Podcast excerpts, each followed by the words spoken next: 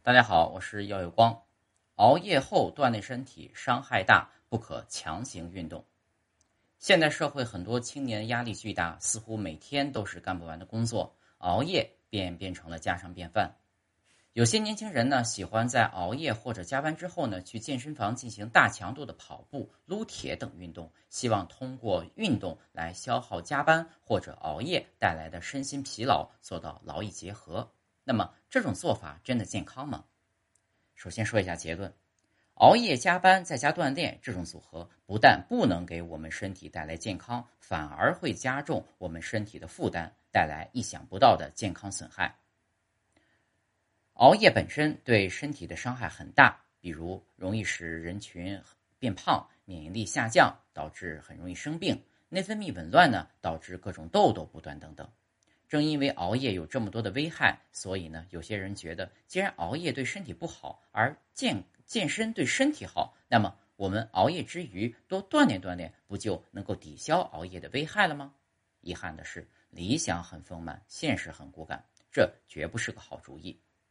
这里需要强调的是啊，我们通过长期运动来控制体重，提高自身免疫力，这个思路本身是可行有效的。但是呢，可不能在熬夜后立刻进行大强度的运动。如果熬夜了，要先通过充足的睡眠来让身体恢复到比较好的状态后再进行运动。因为啊，我们身体需要充足的睡眠才能进入深度放松状态，从而起到恢复体力和精力的目的。如果状态不好还强行运动，会给身体带来伤害。原因呢，主要有以下几个方面。首先，在大强度运动的时候啊。我们的肌肉会进行强烈的收缩，我们体内的血液循环系统会高速运转，体表的毛细血管处于扩张的状态，本身身体就负担不轻了，而熬夜后再运动会给我们身体带来沉重的负担。这是因为熬夜后呢，心血管系统已经有些超负荷运转，心脏跳动的节律呢发生了紊乱，心血管不能得到休息。这时再进行大强度的运动呢，会进一步刺激心跳加速和血压的增加，很容易因心脏或血管超负荷运转而诱发各类心血管疾病。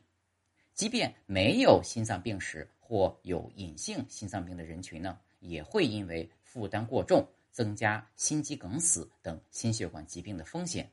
比如近期的新闻中就有频繁加班的员工倒在公司健身房的悲剧。此外，熬夜后大强度的运动呢，还容易造成各类运动损伤的发生。熬夜后，我们的精神处于深度心理疲劳状态，外部表现为注意力不集中、思维效率低下。如果这个时候再进行大强度的运动，容易导致动作不规范，这会增大各类运动损伤发生的可能性。那么，熬夜之后到底该怎么锻炼呢？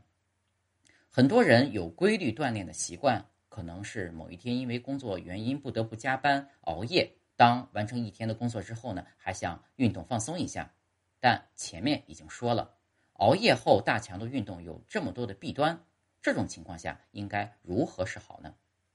首先再次强调，熬了夜应该先好好睡一觉，恢复好因工作而带来的身心疲惫再锻炼。偶尔少锻炼一次不会影响身体的状态。就算有些朋友非常自律，不想因偶尔的加班熬夜工作而打破运动规律，那也建议做出相应的调整。在锻炼时呢，减小运动的强度和运动量，比如可以选择各类拉伸运动或低强度的慢跑、游泳等有氧运动，并且运动过程中呢，一定要严格控制运动强度。一般可以通过监控运动中的心率来监控运动强度。运动心率要严格控制在二百二减去年龄乘以百分之六十的心率以下，这样我们的心血管系统呢才会保持在相对安全的强度范围内。最后呢，再次强调，能不熬夜就别熬夜，非要熬夜不可的话，最好的恢复方式也是睡眠，而不是锻炼。